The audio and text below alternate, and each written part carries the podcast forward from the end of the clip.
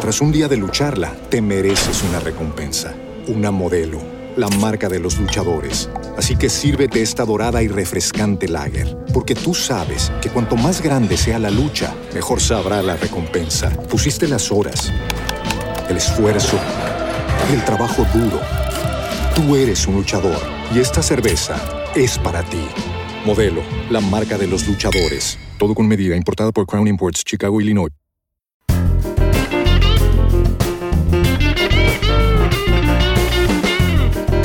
Es La Mañana de Federico. Es Radio.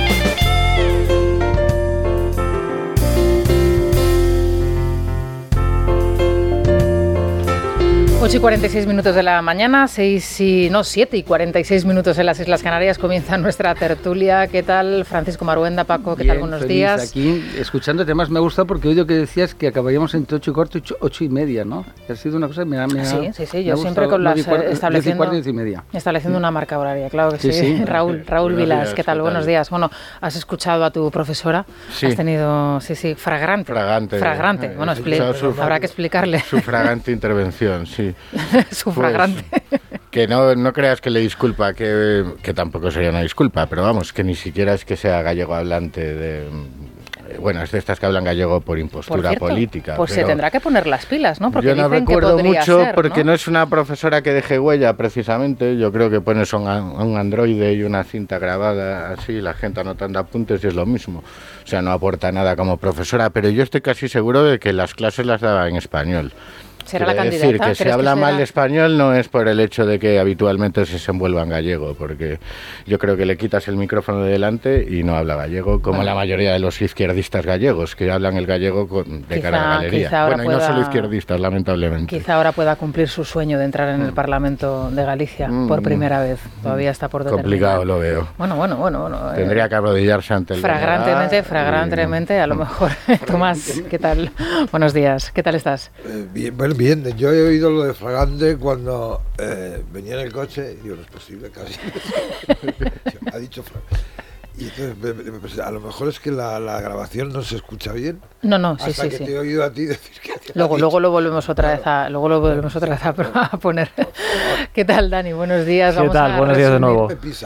Sí, informe PISA, claro, claro, fíjate. Bueno, es lo que le iba a preguntar a Daniel, brevemente, porque tenemos... Estos son los eh, profesores, tenemos, no los alumnos. ¿eh? Tenemos, muchos, tenemos mucho, mucha materia en un día como el de hoy, en el que estamos conmemorando el 45 aniversario de la Constitución, pero claro, es un día lleno de noticias, el informe PISA es otra de las noticias del día, bueno, ¿por dónde va la apuesta de los, eh, de los periódicos? Porque claro, también tenemos una ruptura en el seno de sí, Sumar sí, sí, es que hay muchos asuntos. terminar el debate parlamentario. Bueno, vamos a empezar, empecemos por ese cumpleaños de la Constitución, cumple 45 años. A veces regala hoy un, ejemplar, lo, lo, mostrabas antes, Rosana. Habla hoy en su editorial del aniversario más delicado. Eh, hoy el editorial del, diario El País, parece que lo escribe Francina Armengol, veremos luego el discurso. Eh, dice el editorialista que el ardor supuestamente constitucionalista que transmite la ciudadanía un peligro inminente para nuestro Estado de Derecho es inversamente proporcional al respeto por el pluralismo político, las instituciones y los procesos que han garantizado estos 45 años, el legado que hoy queremos conmemorar. El editorial para atacar a la, a la derecha. Pumpido firma una tribuna en el diario El Mundo defendiendo la Constitución y el, y el papel del tribunal que preside.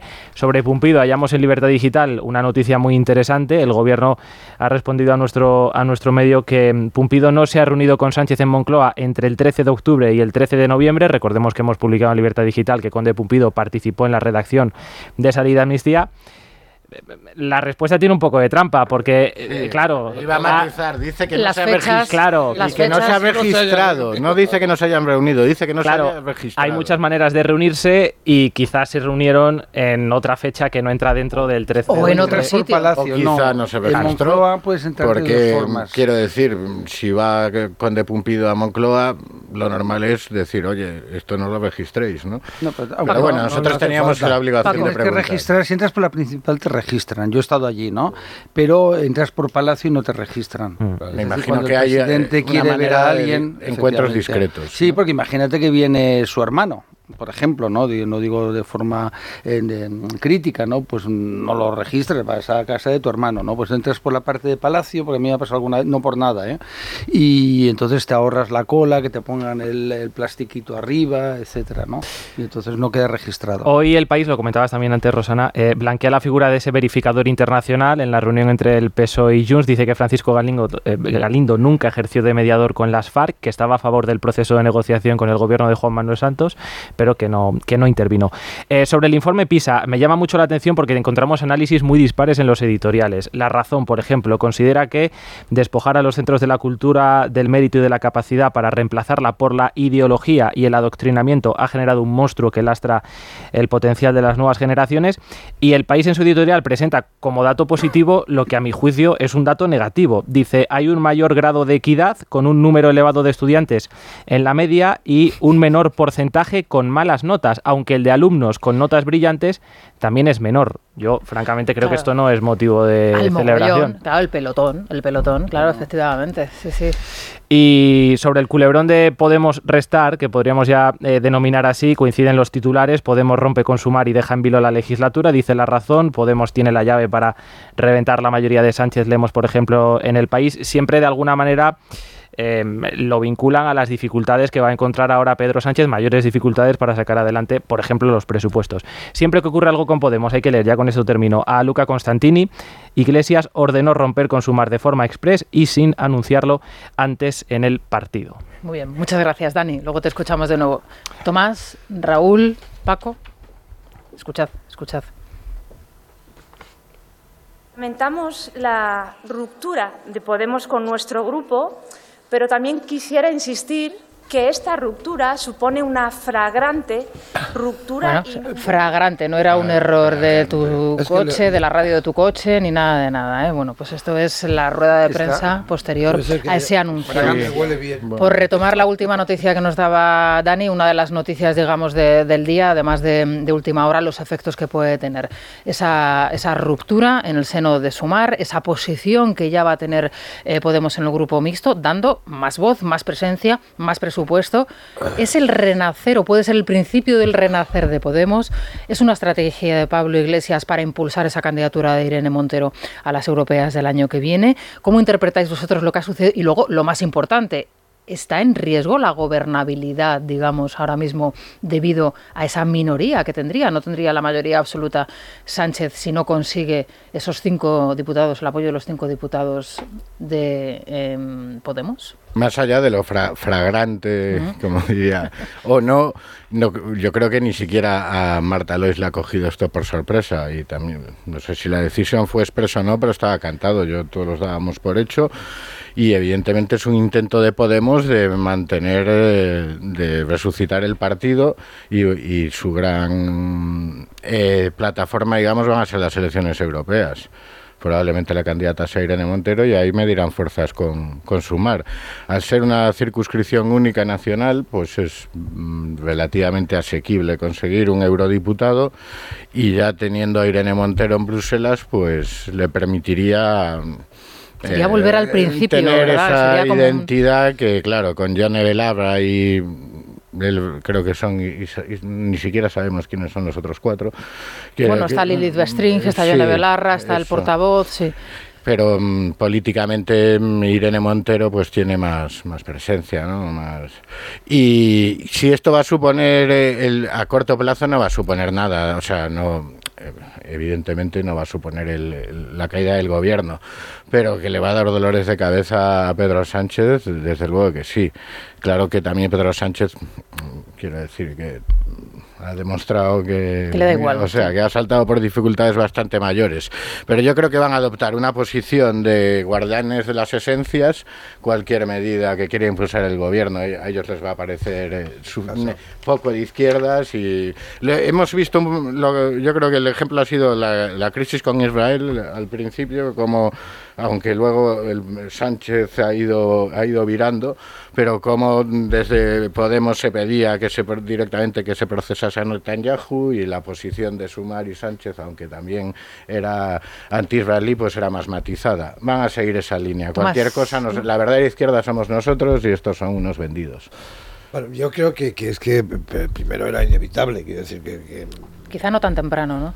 No, no, no, ya en este momento, quiero decir, ya, eh, ya están todas las cartas dadas, no hay más en el mazo, quiero decir que no les van a dar nada más, no le van a dar nada más y bueno, ya queda claro que Yolanda Díaz iba a una operación de genocidio, sí. palabra que les gusta que les gusta tanto, quería acabar con, con todos y ellos aunque sea desde un porcentaje pequeño, pero tienen una minoría casi de bloqueo ¿eh? en un momento determinado pueden, pueden, sí, actuar. Sí, sí, Hombre, claro que tiene la minoría de bloqueo porque está a tres diputados de la mayoría por cierto, que el, que el partido de Yolanda Díaz hable de deslealtades, fragrantes o no, deslealtad, y Yolanda Díaz, quiero decir que ya, ha, traicionado, a todas las personas. Pensando por Podemos. Entonces, vamos a ver, eh, evidentemente las elecciones europeas son una oportunidad, ellos nacieron en unas europeas y pueden mm. renacer en unas europeas. Pablo Iglesias nació en el Parlamento Europeo, ¿no? Podemos situarle ahí. Y pueden, quiero decir, eh, eh, las elecciones europeas siempre tienen un componente un poco caprichoso, no caprichoso, de darte el gusto de. Por eso, mm, pero también se señalan tendencias, eh, señalan tendencias. O sea, el giro a la derecha que muy probablemente haya en, el Parlamento Europeo el, año que viene, que puede ser algo, decir, que en vez de una señora alemana, como ha mandado siempre, mm. empiecen a mandar una señora italiana como Meloni. El, o un señor español. O un señor español en los destinos, mm. en los destinos de Europa, pues son es bastante es bastante significativa y, luego eh, también demuestra que por otra parte que Pablo Iglesias yo creo que tiene jugando en la partida es, mm, eh, es mucho más solvente que Yolanda Díaz para para en, la pelea. ¿eh? y, a Yolanda Díaz se las va a hacer. Yo creo que su estrategia será hacer que Yolanda Díaz empiece a ser un problemón para, para Sánchez. Bueno, es evidente que todo el mundo habla de Pablo Iglesias, nadie habla de Yone Belarra. Eh, Pablo Iglesias está detrás, lógicamente, de esta decisión. Está sucediendo lo, previsto. Es decir, en política hay que aprender, y en muchas actividades de la vida, de que si tienes un enemigo o está muerto o sigue siendo un enemigo peligroso, y más cuando tiene cinco diputados. Con un cierto optimismo frívolo, pues se dio por seguro que Iglesias estaba acabado y que Podemos estaba acabado pero tiene cinco diputados. Entonces él cuando llega el resultado electoral, primero él decide, eh, porque la, la, lectura de las elecciones de Madrid, yo siempre pensé que se había hecho mal. ¿eh? porque Pablo no consiguió entrar por muy poquitos votos, es decir, no, no fue un, desastre que dices bajó al 2%, ¿no? se quedó en el 4,95% me parece, ya sabéis que el 5 es la, eh, la puerta para poder entrar en la Asamblea, es decir, que por muy poquito no entró. Y entonces él se le plantearon dos opciones, una, provoco la caída del gobierno antes de que se forme repetición electoral, con lo cual quedo como el traidor a la izquierda, el hombre que trajo a la derecha, etcétera, etcétera, o bien dejo que se forme gobierno y inmediatamente pues empiezo la guerra con la traidora. Eh, Pablo, que es una persona de obsesiones, bueno, todos tenemos, pero él tiene obsesiones, fijaciones, sus obsesiones eh, no es Feijó, eh, eso es un, un, rival político, no es otro rollo. Sus enemigos son Pedro Sánchez, Yolanda Díaz, Yolanda Díaz por delante. Además, para él todo es muy humillante, porque le han colocado a todos, ¿no? A Pablo Visto Induy, es decir, Rejón anda por ahí, aunque también en segunda fila, es decir, para Pablo es Mónica García. Mónica García, etcétera, ¿no? Entonces, bueno, la legislatura va a aguantar o no va a aguantar, lo que va a ser es complicada, ¿eh? porque él tiene a Puigdemont que todo está condicionado de lo que saque. ¿eh? Entonces es como, es una limaña carroñera, es decir, eh, lo digo claramente, él está ahí em, em, dispuesto a saltar. El PNV lo mismo. Las y Junqueras también. otro mediador. Claro, es decir, todo ese escenario, y Sánchez ahora, y ya con esto acabo, si os fijáis, es un hombre amargado. Es decir, yo lo que más me llama la atención es como si de golpe tú escribes novelas y dan el premio Nobel y estás amargado. Y dices, ¿pero qué te pasa? Pues porque no eres feliz, porque como lo has visto todo muy mal, te has ganado enemigos. Lo que tú contabas mm. de, de, su, de esta chapuza, vamos, ideológica que es su libro. ¿no? es un libro que es Tierra Firme, que va a presentar el próximo lunes. De todas formas, sí me gustaría, para seguir avanzando, nos quedamos en el presidente del gobierno. ¿Qué puede pasar por la cabeza de un presidente del gobierno que ahora mismo ya está en Moncloa, asentado con un gobierno inestable, dificultoso, con las negociaciones que tiene en marcha, los mediadores, en fin. ¿Qué piensa?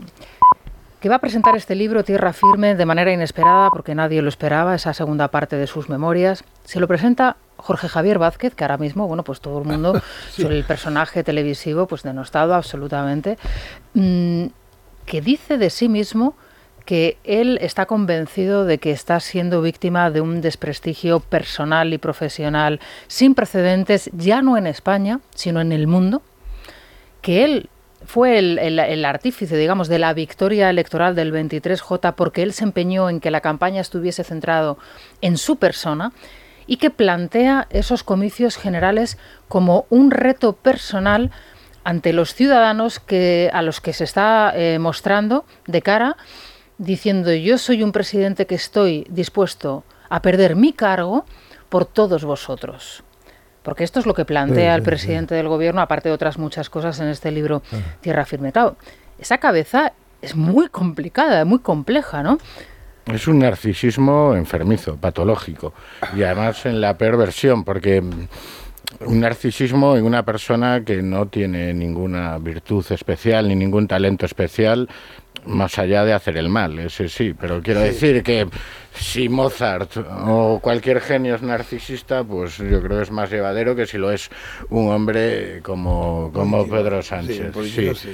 Eh, sí, Pero el problema yo creo que es el, tono mesiánico este que, que, mm. este que empieza. Absolutamente. Que, que, eso ya es muy peligroso. Es decir, cuando estos se consideran el Mesías es un problema. En cuanto a la gestión del día a día, cada vez le va a resultar más difícil.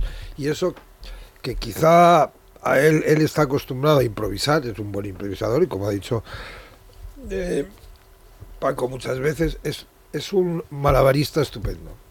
Es que es, capaz de. Ahora mismo está jugando con ocho, con nueve pelotas mm. que controla perfectamente en el aire. Pero le han metido otra pelota. Ahora van, a ser diez. Y, y, una cosa, en cuanto a lo de. ya a la lectura del 23 de julio que hace él, eh, que dice que el resultado se explica porque... El resultado es él. Es él, mm. es absolutamente eh, falso. Eh, solo hay que ver, y ahora las hemerotecas lo permiten, los medios que apoyan al gobierno, los medios de izquierdas, los que movilizaron al electorado de izquierdas más de lo previsto y explican el resultado, ¿dónde, pusieron, ¿dónde pusieron el foco durante toda la campaña? En, en, en el miedo Vox, no en la figura de Pedro Sánchez ni en la persona de Pedro Sánchez. Y, las, y además las intervenciones personales de Sánchez en la campaña, como el debate de Feijó, no fueron especialmente brillantes ni positivas, sino todo lo contrario. Él le recrimina al líder de la oposición, precisamente dice que eh, él considera que el fracaso de la campaña electoral, aparte de la polarización que él lógicamente vincula a, la derecha, ¿no? no a la izquierda. La gente votó en contra la gente izquierda votó en contra de la del, PP y sobre todo de Vox. no votó nadie a favor de Pedro Sánchez, eh, votaron en contra. En el libro ataca directamente al, al, líder de la oposición, Alberto Núñez Feijóo, y hay un aspecto peligroso en el mismo, donde habla precisamente de una ciudadanía sobreinformada. Es una palabra y una referencia que surge en varias ocasiones en el libro, a lo largo del libro, diciendo que esa cantidad de información y esos medios de comunicación, dice que afines a la derecha, él dice que el tablero de juego no es eh, equilibrado, sino que está equilibrado a la derecha y no a la izquierda. Eh, todo lo contrario de lo que pensamos eh, muchos, sí, sí, vamos, hace que la situación, digamos, en España, eh, la percepción que los españoles tenemos de la España sea una percepción totalmente errónea y que no se corresponde con la realidad. Esto lo dice el presidente del gobierno. Es muy grave porque estamos en un escenario... Paco, Paco. la situación es muy grave, mucho más de lo que la gente piensa, porque no, no vamos a una dictadura, ¿no? Cuando se dice dictadura es frivolizar el, el tema, porque la gente no se lo cree y es imposible en el marco de la Unión Europea nadie que diga eso tiene conocimiento de lo que se puede hacer en la Unión Europea. Es imposible.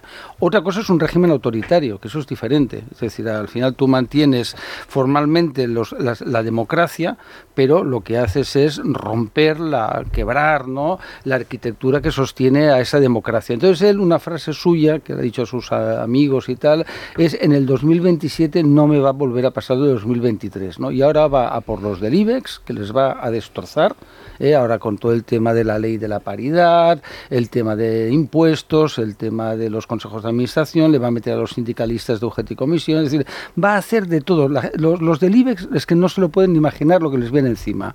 Medios de comunicación, es lo que él cree, nos culpa a todos de que no somos sensibles con la genialidad, ¿no? Es decir, con el, el ser excelso que es él y los demás no lo, no lo entendemos, ¿no? Y ahí es donde tiene desde la, desde la publicidad ¿eh? de, institucional, institucional a una cosa que probablemente pueden hacer es eh, manejar el tema de televisión española. Es decir, si tú metes la publicidad en televisión española, pues cambias las reglas de juego y destrozas a... Bueno, no los acabas de destrozar del todo, pero les haces daño. Es decir, van a presionar porque él eh, no, no, no ni perdona ni olvida.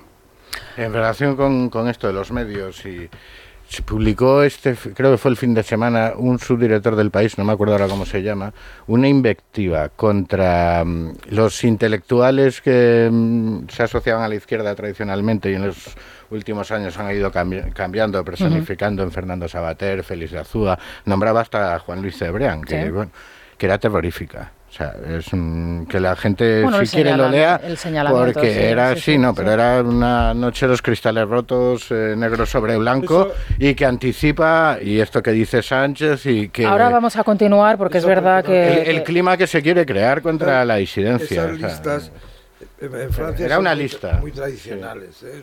de traidores. de los nuevos reaccionarios. De traidores sí exactamente. Eran los la, lista de los nuevos. Había un momento en que casi todos los que estaban en la lista de los nuevos reaccionarios eran los más interesantes y que uno si no estaba en la lista.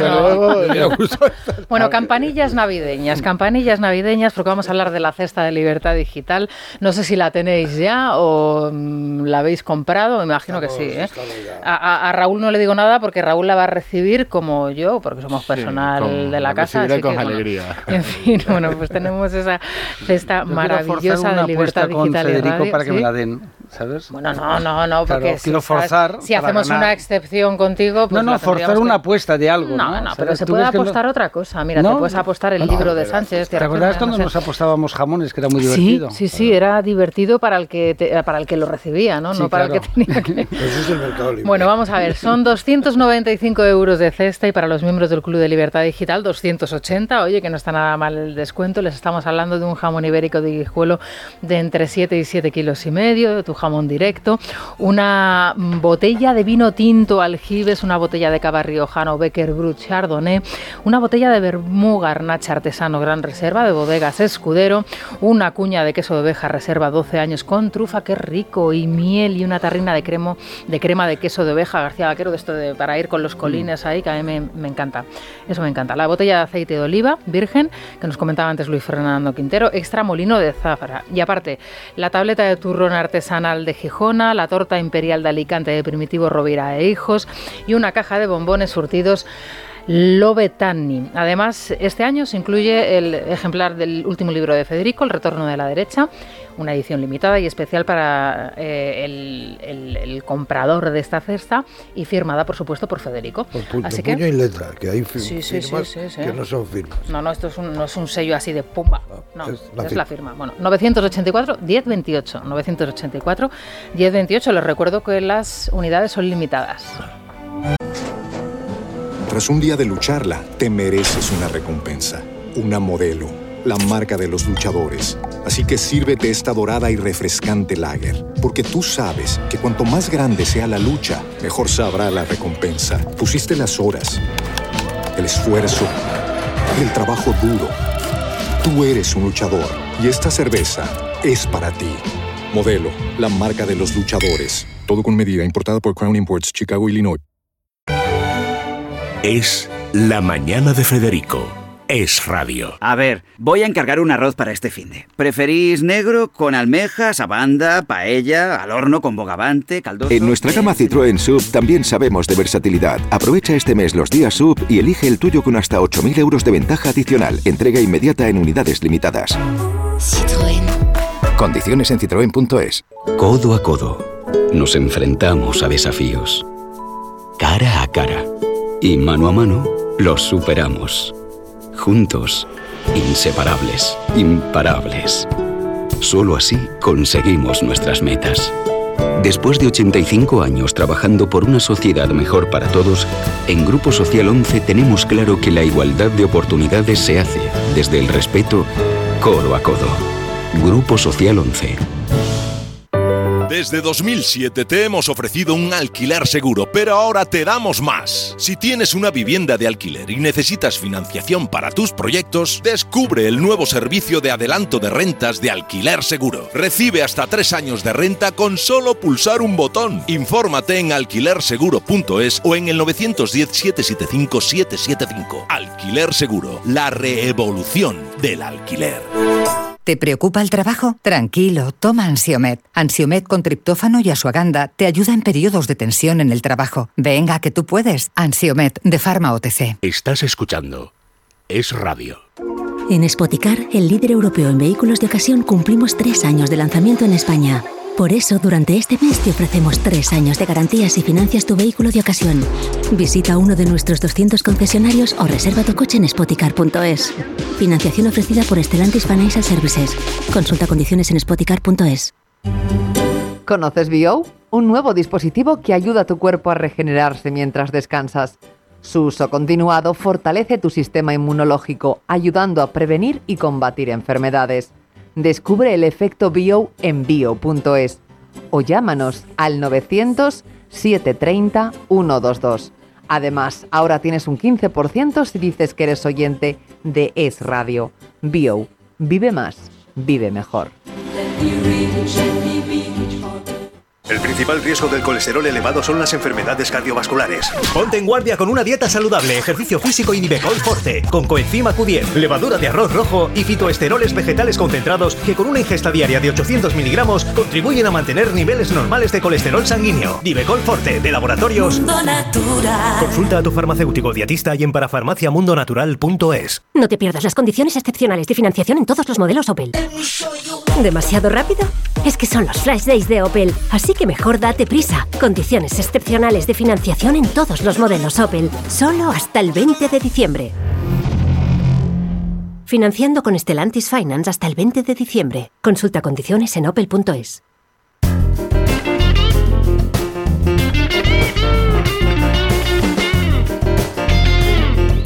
Es La Mañana de Federico. Es radio.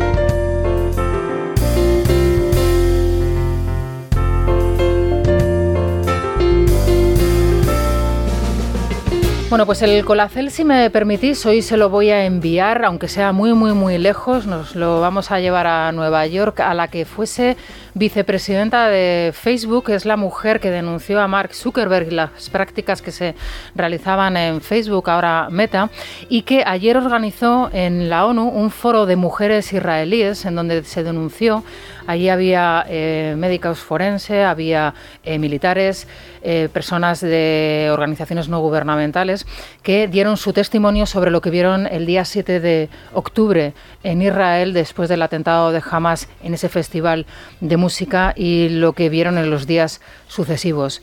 El terror, la masacre, la violación, la amputación, la tortura de mujeres, de niñas, de manera absolutamente indiscriminada por parte de los terroristas de Hamas, que ayer, por cierto, eran defendidos por Álvarez en el Congreso de los Diputados aquí en España. Me parece muy valiente por parte de esta mujer haber organizado en la ONU este, este foro del que hoy prácticamente nadie informa. Sí hace referencia a Maite Rico en su columna, el corresponsal de ABC también hace mención al mismo, pero es que, claro, es que en ONU Mujeres está Viviana Aido es que Héctor Gómez es el nuevo embajador ante la ONU.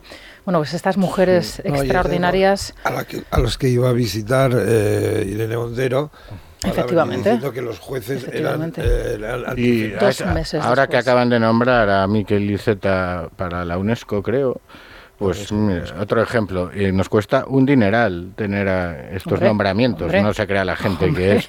Y ya, y ya vemos y ya, vemos a qué se dedica a qué se dedica Leire, es Leire Pajín, creo, la que está en, en ONU Mujeres. No, no, Viviana, es Viviana, Viviana ha ido en, ONU, ONU, Mujeres Colombia. Pues eso, ¿a qué se dedican en estos organismos? Pues en eso, a, ignorar. Dos meses después de la masacre cometida por Hamas, eh, ONU Mujeres se ha pronunciado al respecto. El relato es estremecedor, no solamente esas dos imágenes que hemos visto. ONU Mujeres estaba al tanto, igual que lo está cualquier ciudadano informado, desde hace mucho tiempo de lo que había pasado. Y si no se había pronunciado, ese silencio es una posición política en sí mismo.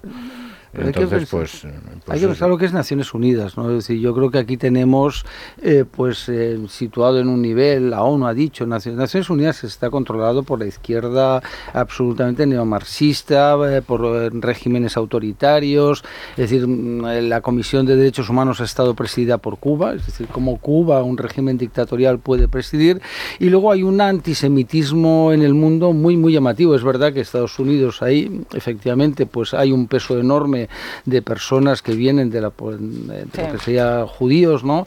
Eh, de religión hebrea o no religión hebrea, pero que tienen esas raíces. Y lo que pasó en, en, Israel, ¿no? La agresión brutal de un grupo terrorista como Hamas, un grupo terrorista que controla un territorio, es impresionante. Es decir, es como es un holocausto.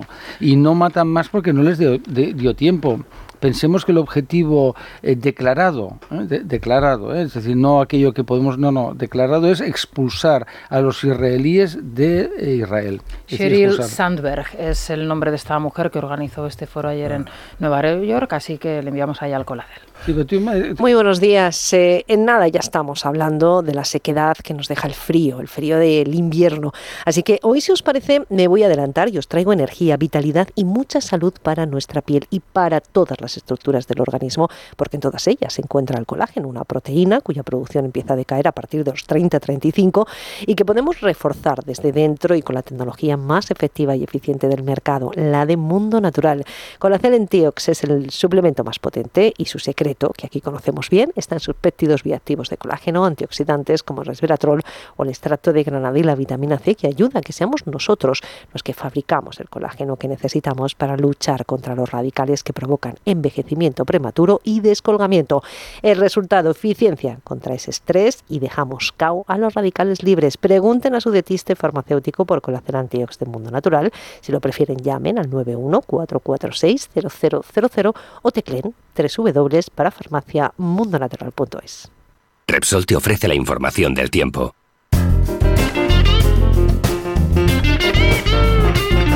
Es la mañana de Federico. Es radio.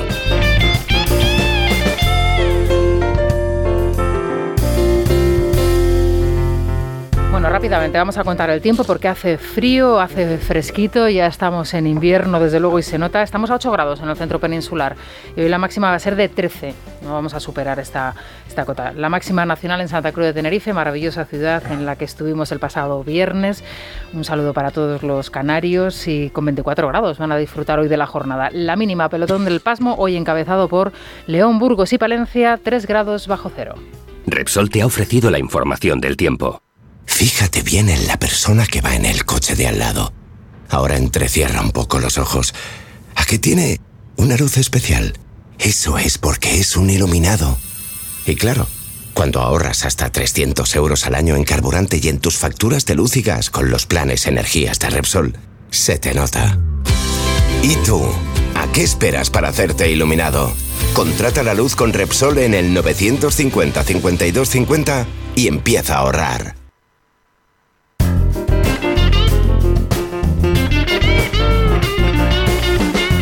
Luis Fernando Quintero, buenos días de nuevo. Buenos días, Rosana. Bueno, recobrarte, eso lo primero. Sí, recobrarte, vamos a recordar que es la herramienta a disposición de empresas y autónomos en España, cientos de miles que atraviesan dificultades importantísimas, han realizado sus servicios, pero no han cobrado las facturas y eso que han tenido que eh, satisfacer, por ejemplo, el pago del IVA a las arcas públicas.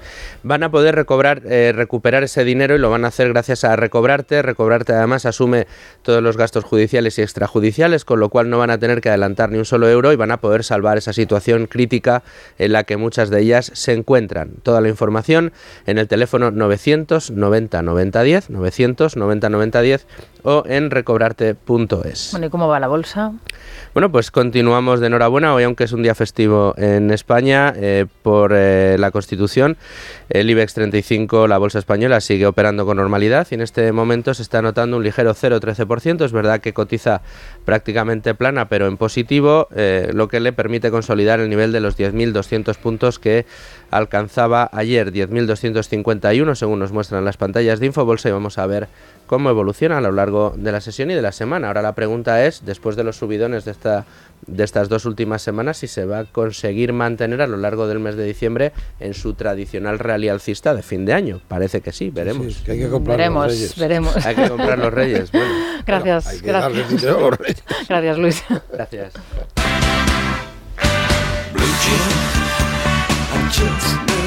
Bueno, en la noticia de interés cultural de la 11, Luis, ¿qué tal? Buenos días de nuevo también. ¿Qué, nos traes? días. ¿Hoy qué nos traes? Pues Rosana, nos vamos al Museo del Traje con una exposición dedicada al tejido vaquero. La muestra presenta un recorrido por la historia y los orígenes de este material con más de 200 piezas de distintas partes del mundo.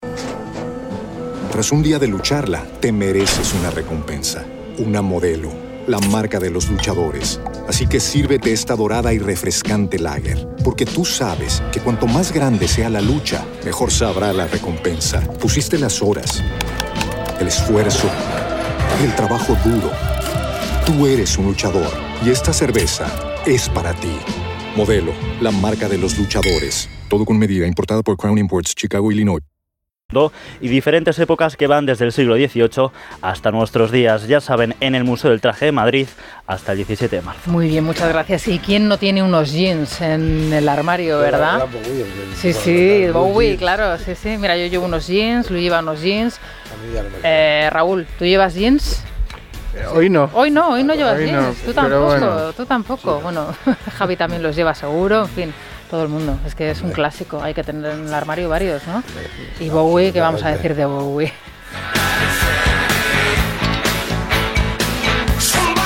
Es la mañana. Es radio. La página 11 del libro del bien vivir te invita a hacerte algunas preguntas. ¿Cuánto vale pasar tiempo con los tuyos? ¿Cuánto vale no tener que mirar el reloj? Con el cupón diario de la 11 puedes ganar hasta 500.000 euros de lunes a jueves y practicar el bien vivir. Cupón diario de la 11. Te toca bien vivir. A todos los que jugáis a la 11, bien jugado. Juega responsablemente y solo si eres mayor de edad. Es la mañana. Es radio.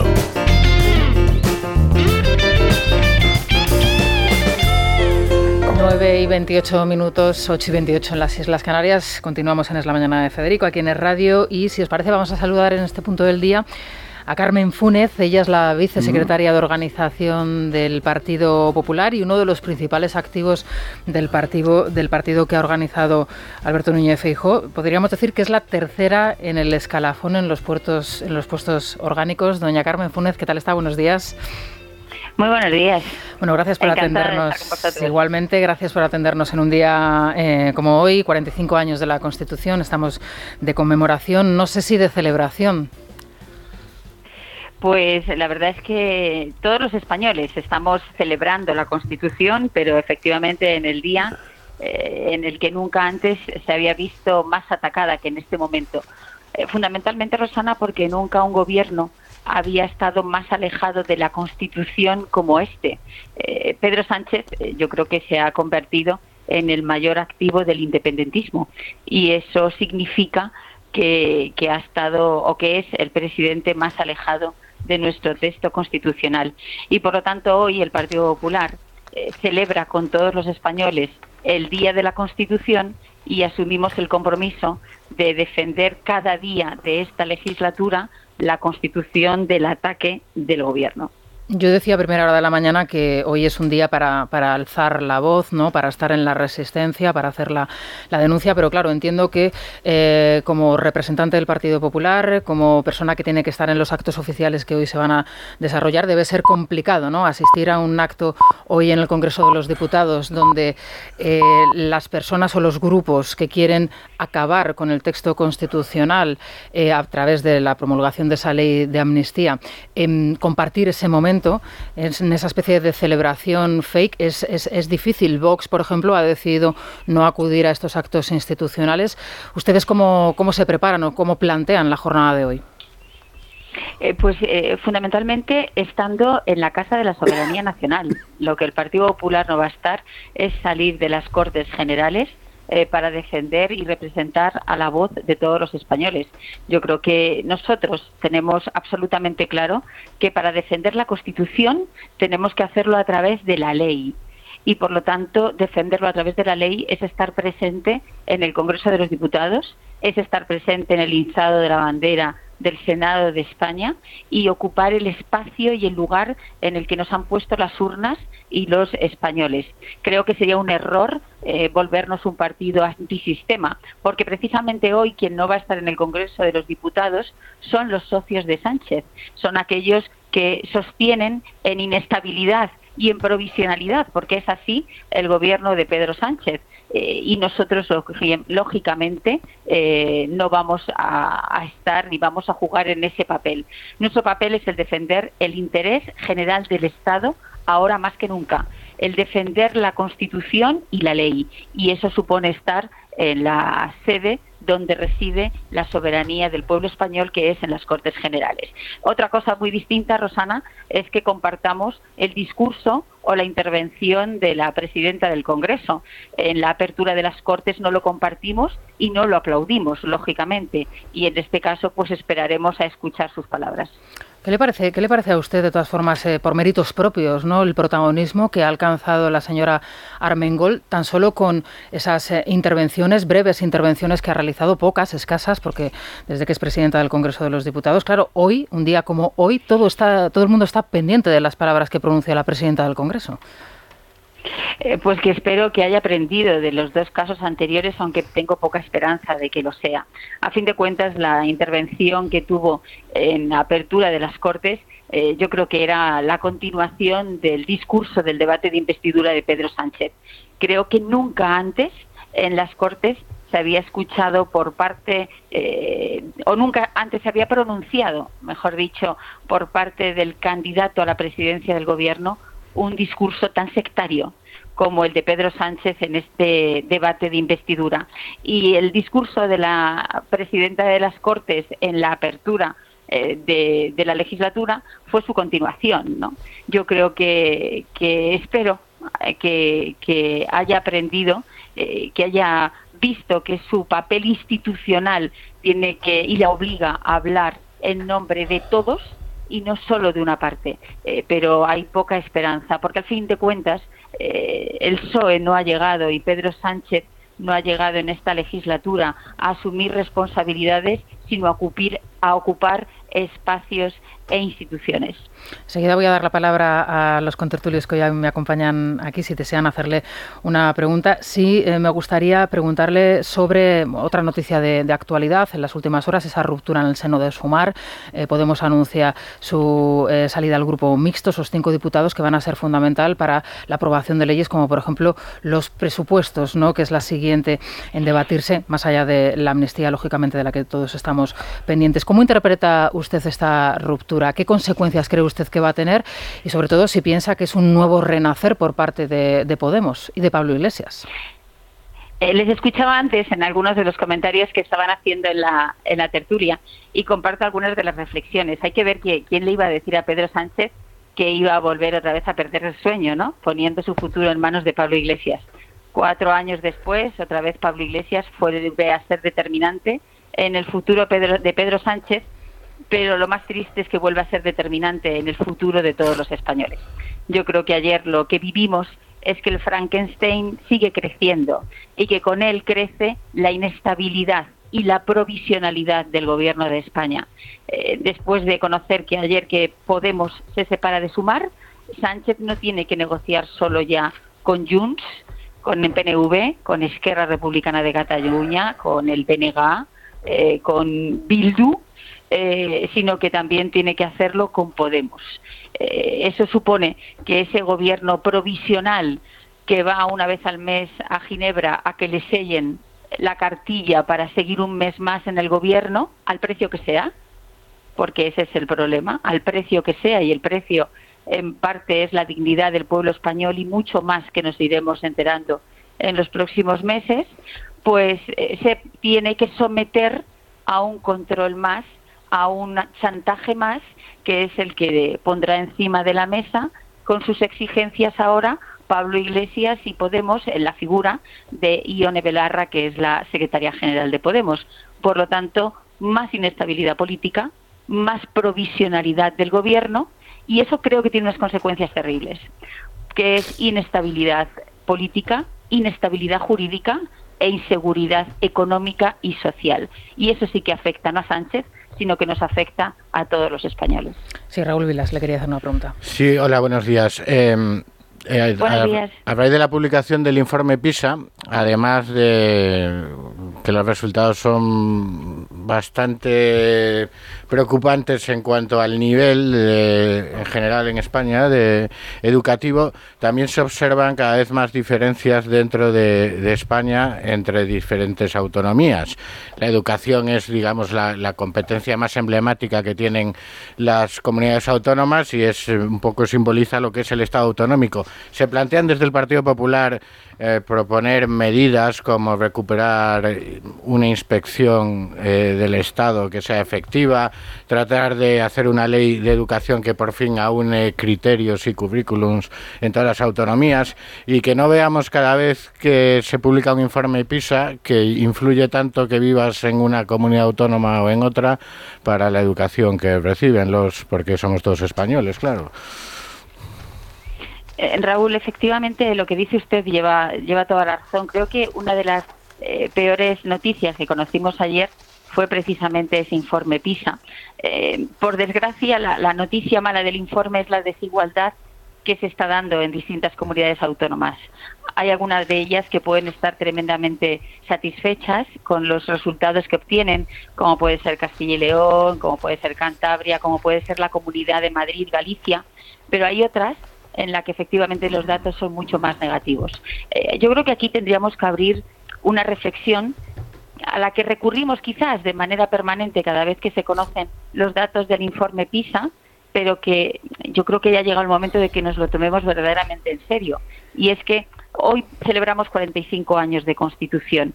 En estos 45 años de democracia hemos tenido ocho reformas educativas. Esto es impensable en cualquier país eh, al menos de la Unión Europea porque al final vamos y, eh, fundamentalmente eh, implementamos una tensión no solo a los alumnos, sino fundamentalmente a la comunidad educativa, a los docentes, de cambios legislativos constantes y permanentes que no nos permiten ni siquiera evaluar. Tras un día de lucharla, te mereces una recompensa, una modelo la marca de los luchadores. Así que sírvete esta dorada y refrescante lager, porque tú sabes que cuanto más grande sea la lucha, mejor sabrá la recompensa. Pusiste las horas, el esfuerzo, el trabajo duro. Tú eres un luchador y esta cerveza es para ti. Modelo, la marca de los luchadores. Todo con medida, importada por Crown Imports, Chicago, Illinois. Eh, la vigencia y la utilidad de las leyes que se aprueban.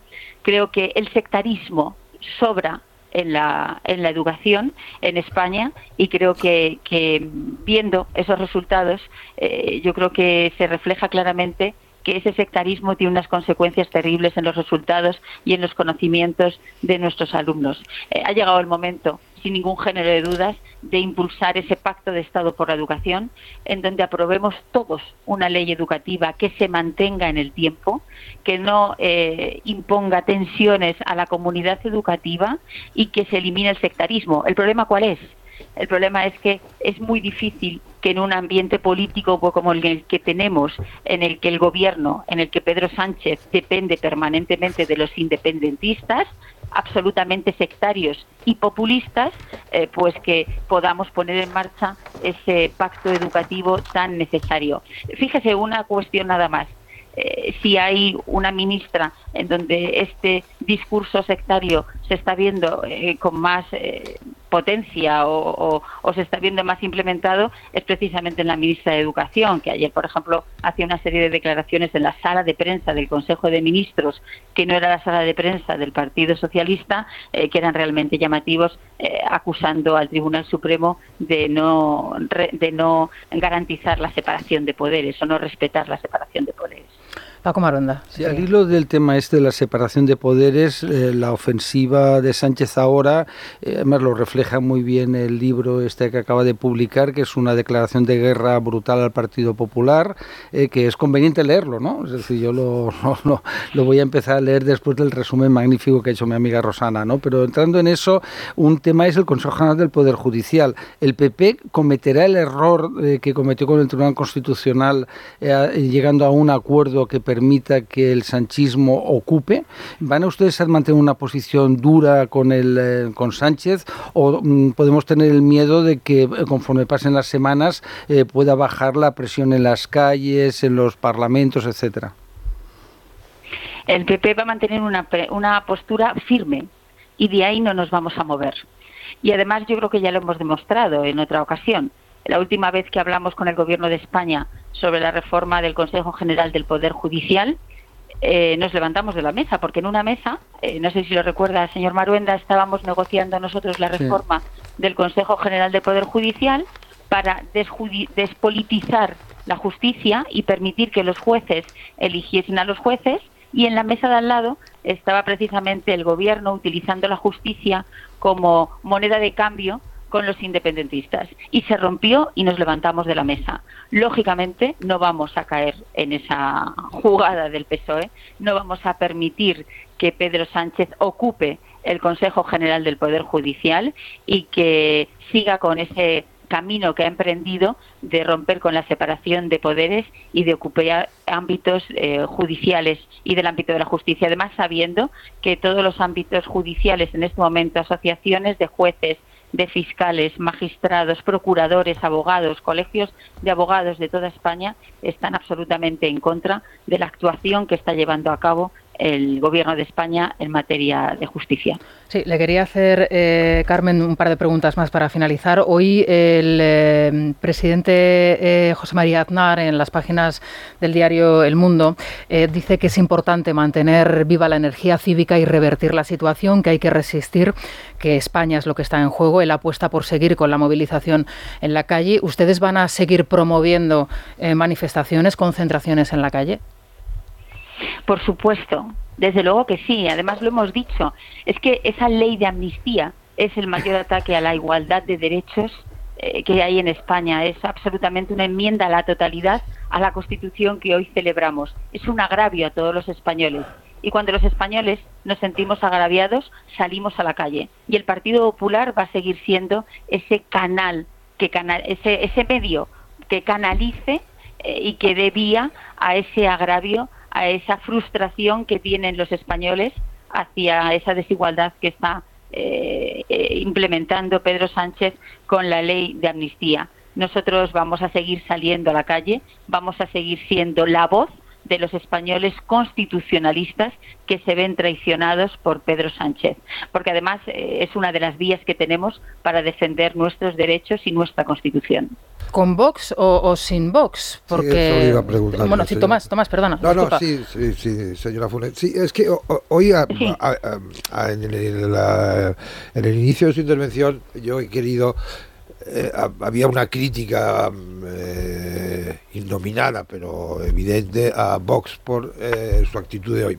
Parece que hoy Vox va a asistir al, al izado de la bandera y después, como no está de acuerdo con los fastos presididos por la por esta presidenta del Congreso tan particular que, que, tenemos iban a manifestarse en la calle y daba la impresión de que usted les equiparaba a los antisistemas a lo que ha llamado antisistemas que son los independentistas los filoterroristas que no iban a existir pero en la calle iba a citar precisamente a Andar Andar dijo que la calle era uno de los escenarios esenciales para mantener para mantener la, la ira ciudadana. a veces, además de la calma, hay que mantener la ira.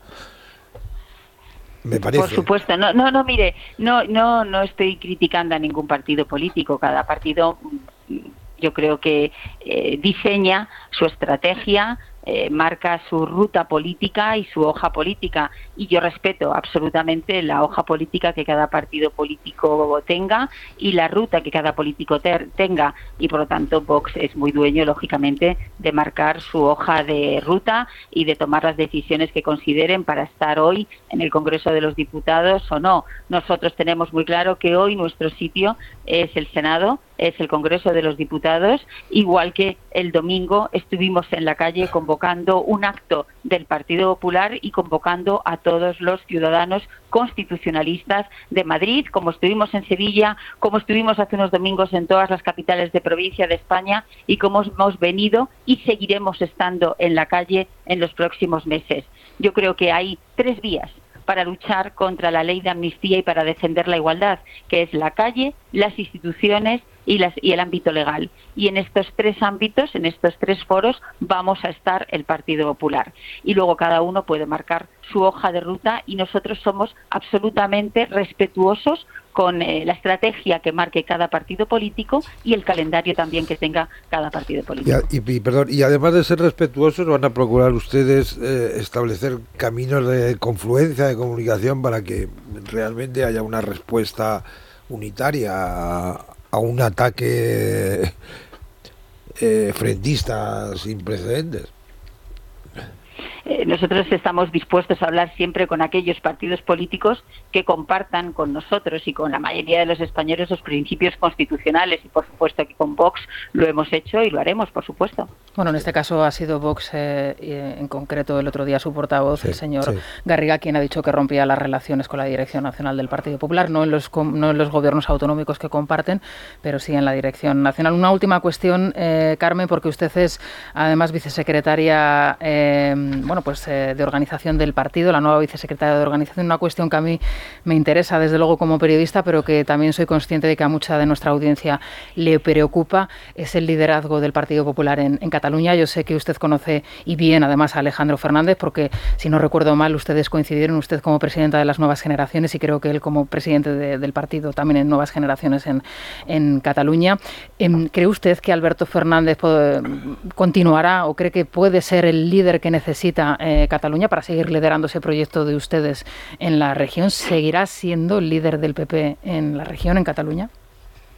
Eh, pues eh, mira, Rosana, nosotros ahora mismo, efectivamente, yo soy muy buena amiga de Alejandro porque coincidimos en, hace ya muchos años en nuevas generaciones, hemos mantenido muy buena relación durante todos estos años y considero que es un político de, primer nivel. Eh, y fundamentalmente lo que necesitamos ahora mismo en Cataluña son políticos capaces de convocar efectivamente eh, a, la mayoría de los catalanes eh, constitucionalistas que, que Pedro Sánchez ha obviado eh, y que ha traicionado con los acuerdos de gobierno con los independentistas.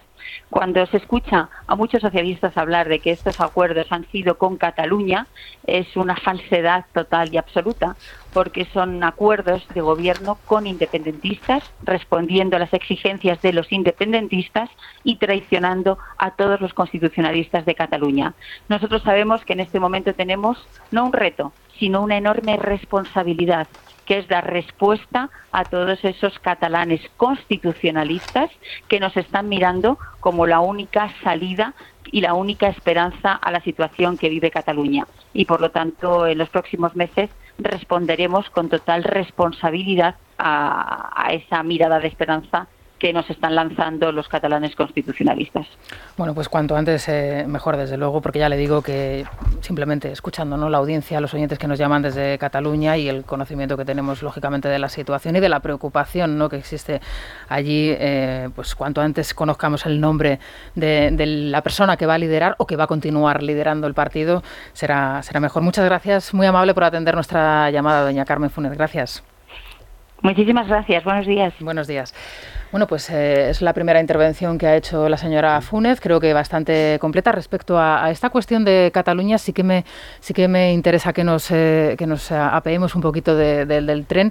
Eh, ¿Qué creéis que va a pasar? Porque es verdad que en las últimas eh, semanas, en los últimos días, ha cambiado mucho la situación respecto a los últimos meses y las críticas que hizo Alejandro Fernández. Hay que decir que justificadas sobre las declaraciones, algunas de ellas bastante improcedentes del propio Núñez Feijó, del propio González Pons respecto al liderazgo de Junts y de Puigdemont. ¿Os acordáis? no Es un, eh, una persona respetable, no es un partido democrático y demás, no hay que tenerlo en cuenta y demás.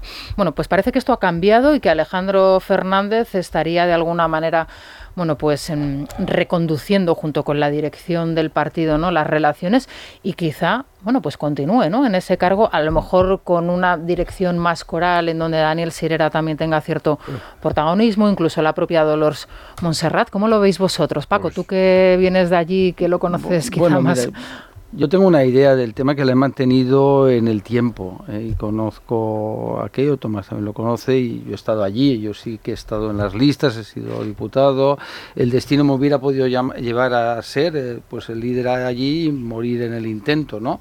Afortunadamente renuncié al escaño cuando me quedé, no lo he contado nunca, pero vamos, la idea era esa, ¿no? Yo tenía que haber sido el, el portavoz parlamentario, el presidente del grupo y probablemente el presidente del partido porque era el único que era diputado. Mi buen y ¿De qué año estamos hablando? Año 96, ¿no? Es decir, la idea era esa, Alejo estaba acabado, estaba ya para extinguir porque las encuestas daban, eh, políticamente, pobre Alejo, eh, daban muy mal, daban una gran polarización y que el Partido Popular, el problema del Partido Popular en Cataluña, ya antes AP, es que nunca tenía un proyecto, ni bueno, ni malo, ni regular, no lo tiene, es un proyecto espasmódico, ¿no? Ahora somos catalanistas, ahora somos mediopensionistas, ahora somos españolistas, ahora hablamos, y lo digo con cariño a Aznar, ¿eh? No, que no lo interprete mal, ¿eh?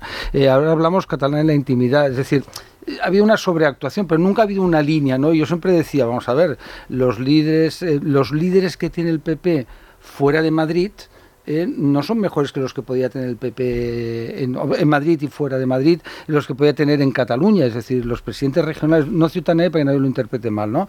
que tenía el PP en las comunidades autónomas hasta el año 96 y posterior, tampoco era ninguno de ellos era el doctor por Oxford y catedrático o presidente de una empresa multinacional, decían gente eh, que creía en el partido, luchadores y tal, pero se les dio una oportunidad. Fracasaron y al final pues acabaron siendo presidentes de La Rioja, presidentes de Canarias, presidentes de Murcia, presidentes de Madrid, unos tenían más de esto, ¿no? Y entonces el PP no tiene, es decir, ahora el PP si mañana, eh, yo por eso siempre soy muy pesimista. Piqué, ¿eh? Que no es un... no, pero Piqué, mm. no, pero es lo mismo, ¿no? Si me estás dando la razón. Hemos el PP tuvo a Miguel Ángel Planas, tuvo luego eh, pues Alejo Vidal bueno, los desordeno, ¿eh? porque no fue así cronología. Entonces, Eduardo Bueno, que no sabéis ni quién es, ¿no? Porque, eh, bueno, digo, no, tú sí, tú no, cuentas, ¿sabes? Es decir, no cuentas, no. ¿sabes? tuvo a Dani Sirera, tuvo a García Albiol, tuvo a Alberto Fernández Díaz, es decir, pues porque cuando convenía se les cortaba la cabeza y el siguiente. Entonces, hasta que el PP no diga, oiga, yo tengo un proyecto para Cataluña. Y la prueba de que lo que yo digo no es ninguna tontería, aunque digo yo muchas veces tonterías, es el caso de Albert Rivera. Albert Rivera tomó una línea, ¿no? Luego es verdad que malogró el proyecto él y eh, mi buena amiga Inés, que le vamos a hacer en la vida, ¿no? Porque no aguantaron. Porque al final a todo el mundo le gusta ser ministro del gobierno de España. Si mañana eh, al PSC le está pasando lo mismo al PSOE. Si os fijáis, acaba de ejecutar Sánchez. Bueno, es que ahora mismo la situación, desde luego para ella es una situación muy compleja. También lo es para también lo es para Per Aragonés, que tiene de alguna manera que rentabilizar, ¿no? Esa esa presidencia en este margen que tiene. Claro, nos situamos en unas elecciones en el año 25, que como mucho se pueden extender hasta febrero, eh, marzo, si se aplica esa, esa ampliación. Se habla de un adelanto electoral en noviembre del año que viene, ¿no? en noviembre, que podría adelantarse. Claro, es que eh, el Congreso del Partido Popular no se produce, hablan de un Congreso en donde ya se lleve un liderazgo para que el Congreso sirva de reconfirmación. Nadie quiere presentarse frente a Alberto Fernández, porque se habló en su día de Manu Reyes, pero resulta que al final pues la situación no, acaba de, cuajarse. Se habló también del propio Xavier García Albiol, pero también lo intentó y, también fracasó en el, en el intento. Claro, es que... Bueno, yo... no se me ocurren muchas a los más factores personales de liderazgo, la verdad es que no lo sé, no, no les conozco tanto, pero yo creo que la posición política de Alejandro Fernández es la que tiene que adoptar el Partido Popular, no tengo ninguna duda. Y por ser así claro y, y rápido, y que Génova mire la la intervención de Isabel Díaz Ayuso ayer en el foro de la vanguardia y la compare con alguna no especialmente afortunada de Feijó eh, recién estrenado su liderazgo en el PP, en el que Círculo las que de Economía. Alejandro. Y, y, yo creo pues que la línea del PP en Cataluña, pues la ayer Ayuso, por ejemplo, la, la defendió muy bien, la que debe ser la línea del PP en Cataluña. Pero, ah, vamos a ver, Alberto Fernández, que yo también conozco y me parece es una persona encantadora y es un, un hombre que tiene la cabeza... Alejandro. Alejandro, Alejandro. sí. Claro, es que ya Al- Ya Alberto Fernández ya no... Fernández. Que, Ale- que Alberto Fernández es, es una injuria casi. amigo. No, a ver, Alejandro eh, eh, está muy bien, tiene la cabeza muy am- bien amueblada. Tiene dos problemas. Una, que no es un líder. Dos, que es, eh, digamos, eh, no es muy activo, por decirlo de, de alguna manera. Y es decir, que ha salido muy poco de su, de su círculo, de su despacho. Eso lo sabe perfectamente eh, Paco, que mira hacia otro lado. ¿Eh? Y eh, ¿qué es lo que ha funcionado en Cataluña desde el punto de vista de derecha? Los líderes. Aunque fuese como como como Rivera, quiere decir que sea la, la cos divine, esta, o, la, Sí, la divine, más bien, era esa, era la, la gente que era de derecha, O pero como no- la propia no Inés, quería- o Inés Arrimadas. o Inés Arrimadas. Pero estos, estos funcionaban. Eh, a Alejandro Fernández le viene ahora, ahora le están manteniendo las encuestas, es que han subido. Sí, sí, sí, Claro, sí, sí, mm, sí, las suben, encuestas pero yo han creo que subido. suben. Pero no tiene ningún mérito, ¿eh? pasó en el año 90. Siempre está dicho lo de Vidal Cuadras, ¿no? Yo Alejo, que le tengo simpatía, nos estará escuchando y lo va a entender como lo digo, cuando el PP está en un proceso de alza, arrastra. Luego están los méritos Claro. propios de Alejo, que era muy buen parlamentario, etcétera, Mm. que no Sí, es sí, peyorativo, pero- ¿no? Pero Alejandro es muy buen parlamentario Claro, también, es 95 lo que tiene, sí. es justo antes de que el PP gane las elecciones generales, ¿no? Entonces hay un efecto arrastre. Cuando al PP le va bien, arrastra. ¿Qué es lo que tiene que tener el PP? Pues un proyecto que sea creíble. Es decir, yo soy Y alguien catalán. que lo yo- encarne. Claro, yo hablo catalán, es decir, que no. yo me acuerdo en la, en la campaña del 95 que me mandaban, ¿no? Para chincharme, yo iba encantado. Les decía, yo, "Pero yo hablo catalán, he hablado, mi fa- mis padres hablaban catalán y son españoles, y ser catalán es mi forma de ser español. Digo, mis hijas tienen apellidos catalanes desde la Edad Media, ¿no? Es decir, es decir, no sé de qué me está usted hablando, ¿no? ¿Quién es más catalán? Pero claro, tienes que tener credibilidad. Entonces el problema del Partido Popular es que no lo entienden. Entonces no, no, yo es una cosa que ya hace ya tiempo que porque ha salido ahora ya es que no pierdo ni el tiempo. Ya, mi, ya- mi- mi duda es, si, y, si- y se lo preguntaré si tenemos ocasión de hacerlo próximamente, es si en algún momento en estos últimos meses Alejandro Fernández y Alberto Núñez Feijó han tenido ocasión de sentarse en una mesa y echarle tres, cuatro, cinco horas, las que sean necesarias, para hablar del proyecto del Partido Popular en Cataluña. Pues probablemente no. Y uno de los problemas es que habrán intervenido los intermediarios de siempre. Que es que hay mucho Pues intermediario quizá- en Génova. Quizás sea el momento de Y hacerlo. Es el momento. Quizás sí, sea el sí. momento de hacerlo. Bueno, Silvia, Silvia Ribeiro, ¿qué tal? Buenos ¿Qué días. tal, Rosana? Cuéntanos, los oyentes, ¿están ahí, no? Porque Están, bueno. os han escondido. No, no, no, no, no, súper activos, que estén atentos. Hoy sacamos pulsómetro, fonendoscopio, todo el instrumental de enfermería para monitorizar las constantes vitales de la Constitución en su cumpleaños. Y el cuadro clínico es verdaderamente preocupante. La temperatura hasta que arde, el pulso acelerado, la presión arterial disparada y la frecuencia cardíaca rápida y superficial. Así que paciente en UCI y depende ahora del equipo médico que salga o no adelante. Lo escuchamos tras la pausa. Es La Mañana de Federico. Es radio. Es la mañana. Es radio.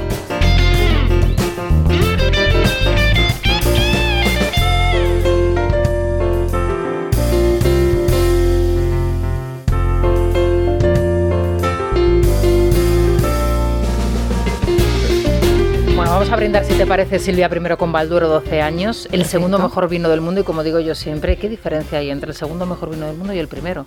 O sea, quizá Tomás, que es un sibarita, No, sí que no, puede no. distinguirlo, pero yo- de verdad, a mí me ponen el bal. Conozco esa viña, conozco esa porque Bueno, está pues- cerca de es Ribera de Duero y es, una, es un vino fantástico. Extraordinario, el segundo mejor vino del mundo, ya te lo digo yo, Valduro 12 años. Bueno, por los oyentes, a ver, nos decías que han sacado todo el instrumental. ¿no? Todo, médico. todo. Y- pero ya tenemos eh, ese informe médico y Completito. completo. Y según los oyentes, el paciente, o sea, la constitución está en estado crítico. A quien ven vivito y coleando, para nada muerto, es a Podemos y, y al gobierno, claro, que les necesita. Llevamos 45 años ranqueando con una carta magna que tiene algunos defectos muy importantes. Y ahora, en esta legislatura, se van a modificar las cosas buenas que tiene. Pues yo ahora mismo la Constitución con sus 45 años la veo con unas arritmias cardíacas tremendas, está expulsando muchos trombos y yo no sé si uno de esos trombos va a llegar a los pulmones y va a fastidiar ya todo. Así que mucha medicación y lo que le hace falta a la Constitución es una oposición fuerte, firme Quien pretende destruir la Constitución española de 1978 se permite el lujo de loarla hoy. Mayor escarnio hay que buscarlo. No asistirán al acto de conmemoración de la Constitución los carentes de vergüenza, los que deberían ser sancionados duramente por incumplimiento de su obligación. Les importa un bledo. Una cosa que está rota no se puede celebrar. Sé que es muy fastidioso que los venezolanos estemos recordando a ustedes lo que nos pasó a nosotros, pero tengo que recordarle hoy, en el Día de la Constitución, que Hugo Chávez lo primero que hizo para empezar la destrucción de nuestro ex país fue meterse con la Constitución. Y lo peor que hicimos fue dejarle hacerlo. Solo puedo decir, viva España, viva la Constitución y viva el rey. Pienso que unos buenos resultados en las europeas o decentes para Podemos puede llevar a cabo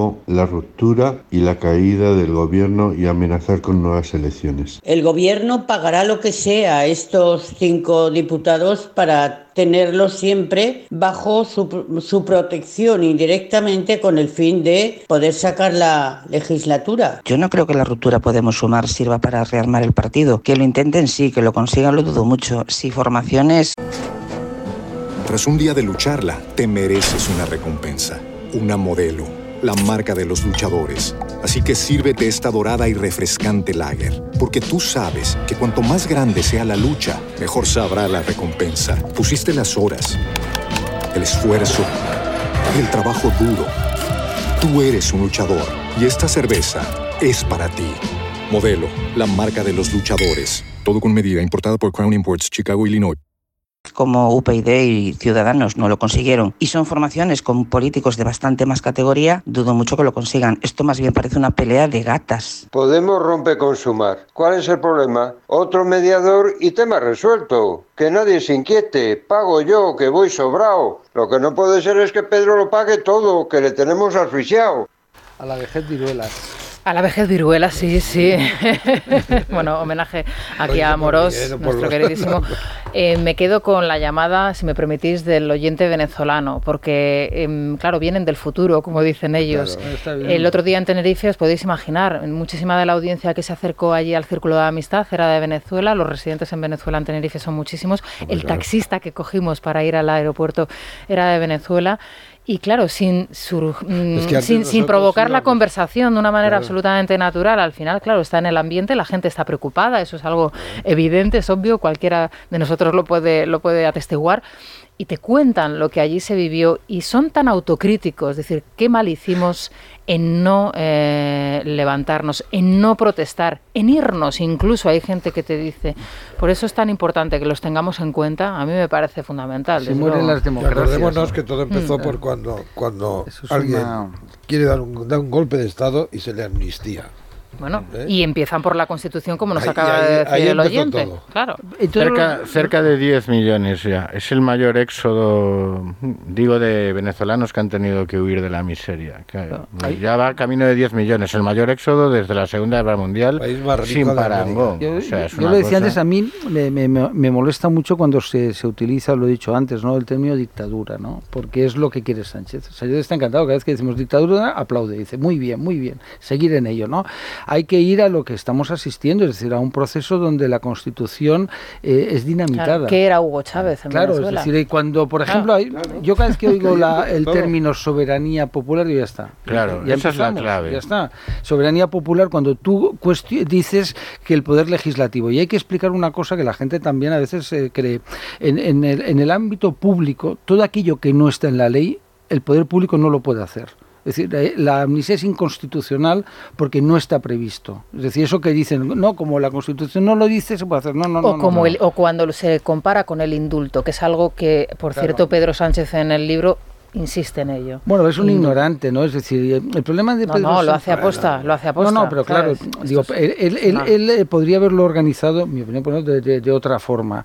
¿Y cuál es el problema? Que si tú visualizas cuál cuáles eran los políticos de la transición, ahora que nos viene bien la Constitución, y ves lo que hay ahora, ¿sabes? En la izquierda te quedas aterrado. Y dices, pues Dios mío, pero es que, eh, ¿cómo- ¿cómo no nos Es que es, es extraño que no pasen cosas más graves.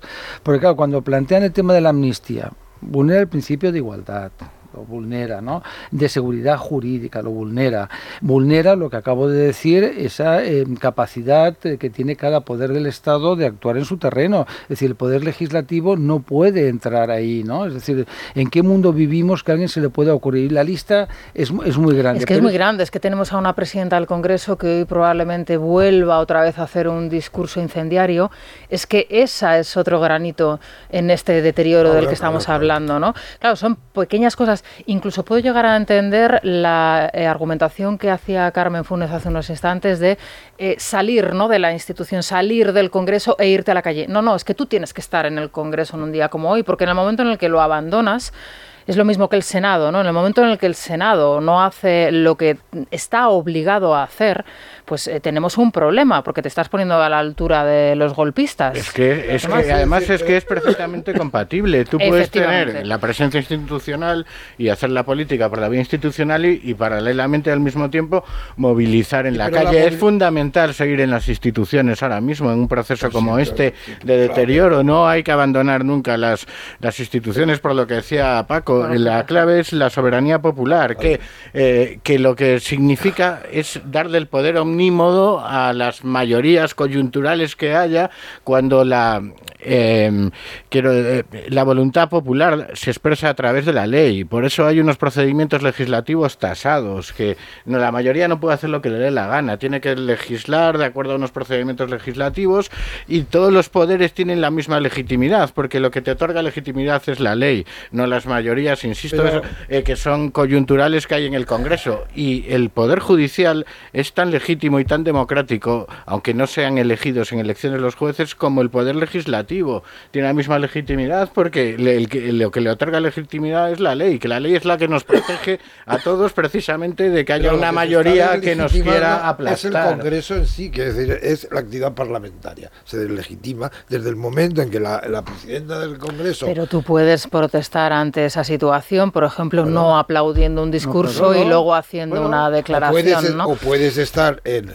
decir, vamos a ver, el que la gente salga o entre, Sí. el, el que haya tumultos en, los parlamentos, es, es consustancial Por con la supuesto, democracia. por ¿no? O sea, no supuesto, pa- por no supuesto. pasa absolutamente nada. Y aquí, en cambio, aquí eh, tenemos un, un- un parlamento en el que se, se llama impunemente fascistas, nazis a una parte del parlamento sin que intervenga nadie. ¿eh? Sin intervenga nadie, debían tener una, un, un- un- juez de guardia para que Bueno, sí, nota. o un holograma con Sí, inteligencia decir, artificial, que- ¿no? Porque a este sin paso... que intervenga nadie, sin que intervenga nadie y después qué tienes estar callado el, el- quiere decir es que a No, no, veces pero no, pero nadie, no, pero no, no nos estamos refiriendo a eso. Yo, yo hoy me, me, perdón que me autocite, que eso no lo hago nunca, digo, legítimo de hecho es resistencia al autoritarismo y recuerdo esa frase mil veces utilizada, esta se, se le adjudica a Simón Bolívar, pero bueno, que es muy conocida, cuando la tiranía se hace ley, la rebelión es un derecho. Y entonces yo lo, lo cambio un poco, porque claro, no vamos a hablar de, de rebelión, ¿no? Y entonces lo que ya me refiero al autoritarismo, ¿no? Es decir, que hay que hacer frente, cuando el autoritarismo es ley, la resistencia democrática y pacífica es un derecho. Entonces yo lo que animo a la gente a dar la batalla. Es decir, ahora es un momento trascendental de la historia de, de España, España. muy trascendental, más de lo que la gente piensa, porque podemos derivar No, la a eso que gente, se la gente es consciente de lo que está Pero la, pasando. la- la- la gran fuerza moral que tiene la oposición ahora es precisamente que so- estamos en la defensa de la ley. ¿no? Y por eso no hay que salirse de la legalidad y no hay que caer en, el, en esto de El poner las- los atributos encima de la mesa y yo soy más cojonudo que nadie. No, no, no. Lo que nos da fuerza es que nosotros estamos defendiendo la ley Bueno. y la defendemos dentro de la ley. eso le pone y ahí hay que mantener. eso le la pone- la ley se defiende Yo, dentro yo de la ley. hablando Sí, de sí, hablando de atributos, hablando de atributos, que sí. voy, voy a mm, voy a utilizar mis atributos para dar paso a la Mm. publicidad en la última hora de la información, porque si no viene Isabel González y no sabéis, Ah, no sabéis Isabel González de enfadada, el carácter que Ha dicho tiene. que hay cuarto. La moza. Es La Mañana de Federico. Es radio. Es la mañana. Es radio. Tengo algo importante que decirte. Algo que quiero que recuerdes toda tu vida.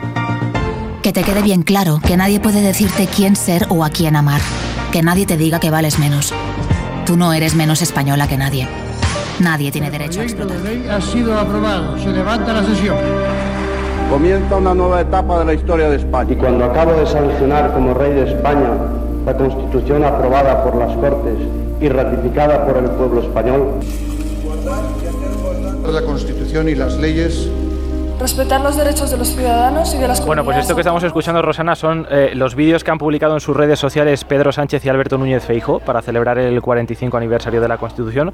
Muy diferentes el uno del otro, como hemos podido escuchar. Eh, dice Pedro Sánchez que la Constitución es el marco fundacional de nuestra convivencia, refleja lo que somos y lo que queremos ser. Evidentemente todos los mensajes tienen una connotación política importante. El Partido Popular habla de 45 años de libertad y progreso. La defenderemos cada día porque garantiza los derechos fundamentales y la igualdad de los españoles ante la ley. Enseguida, nada, en menos de 15 minutos, tiene lugar el izado de bandera en la plaza de la eh, Marina Española. Es la primera vez que el Senado acoge, acoge este acto y a mediodía los actos conmemorativos se van a trasladar hasta el Congreso de los Diputados. Por allí ya está Maite Lurero, así que nos vamos hasta la Cámara Baja. Maite, cuéntanos.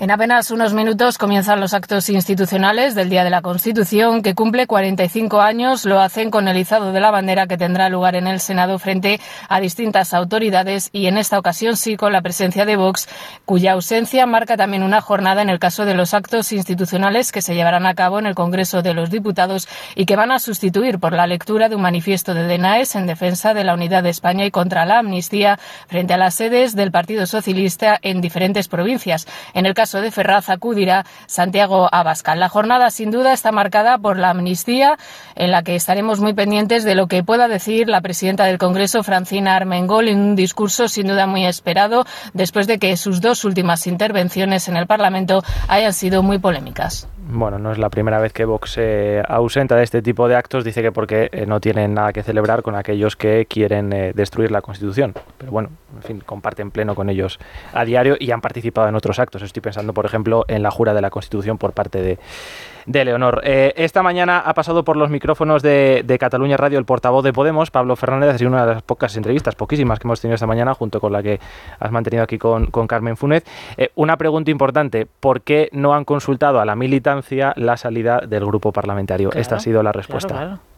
Bueno, las bases de hace, hace exactamente un mes dejaron bien clara cuál es la, la ruta política de Podemos y es tener total autonomía política. Yo creo que es un hecho incuestionable que cuando desde Sumar se nos está maniatando, se nos está impidiendo desarrollar la actividad política, pues es evidente que, había que buscar una solución hace trampa el, portavoz de, de, Podemos porque se parapeta en esas conclusiones de la asamblea que Podemos celebró en, en noviembre. Efectivamente, en las conclusiones hablaba de una cierta autonomía política, pero no se debatió la salida del grupo parlamentario. Claro, obviamente, no puedes el hecho, utilizar, el hecho, sí. claro, el hecho concreto También no hay puedes que decir utilizar. una cosa, ¿eh? si dependiera de la militancia, no hubiesen ni siquiera ido en coalición. Efectivamente, porque pues la, los sí. principales beneficiados de la coalición no son los militantes, sino son los, los cargos. O sea, Yone Velabra y compañía. Y ahora vamos a ver Si fuese otras, por la militancia, ya lo hubiesen reventado. ¿eh? Entre otras cosas.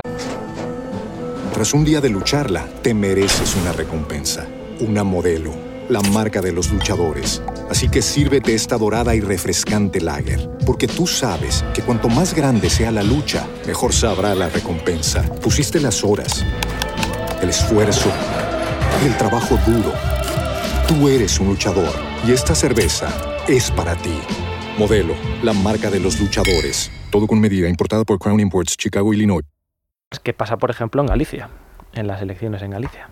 Bueno, pues sí, eh, tenemos muchas incógnitas sobre la en mesa. En Galicia el bloque el nacionalista gallegos les ha comido completamente el terreno a las mareas, a Podemos, a Sumar y el, eh, si, si no consigue mayoría absoluta Rueda, que, es, que bueno, como siempre en Galicia el Partido Popular depende ahí de unos votos Para en y febrero Lugo. se habla de un adelanto Sí, ¿no? para pero febrero. si no es eso, la presidenta de la Junta va a ser Ana Pontón, que es la líder del Bloque Nacionalista Gallego. Eso está clarísimo. O sea, el liderazgo de la oposición no Ana tiene Pontón el bloque. y, y bueno, y ese eh, pendientes de ese adelanto electoral, porque en principio las Pero- previsiones que se tiene. Pero yo creo que ganará el PP allí. Sí, sí, sí. Ah, pues Pero me la refiero presidenta- que en dice el, la en- candidata. en el lado de la izquierda el liderazgo ahora mismo lo ha recuperado el BNG y lo tiene muy Pero para. Podemos es un chollo el escenario actual, ¿eh? de verdad. Yo lo tengo clarísimo. Yo creo que ha acertado totalmente. Porque él ahora. Yo así lo he interpretado Mira, esta mañana. En- en- PSOE tiene Rubén Fernández me decía sí y no, No, es no, verdad no. que hacía algunas matizaciones, sí, porque por va a ser la izquierda de la izquierda, como Alemania, ¿no? Al final, cuando tú estás gobernando, tienes limitaciones, y más en coalición, porque eh, Sumar tiene que moderarse en sus exigencias, porque además es un gobierno que ellos dos no suman.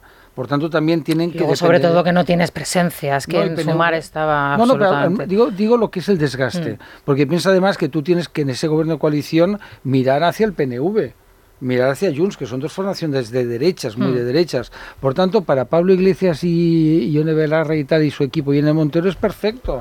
Van a estar en el Congreso dedicando a decir y un, y un huevo eh, duro más. Mm. Es decir, la frase aquí, y un huevo duro más. Tres, pues yo quiero cuatro. Claro, y te sale gratis porque no tienen cargos. Les han barrido.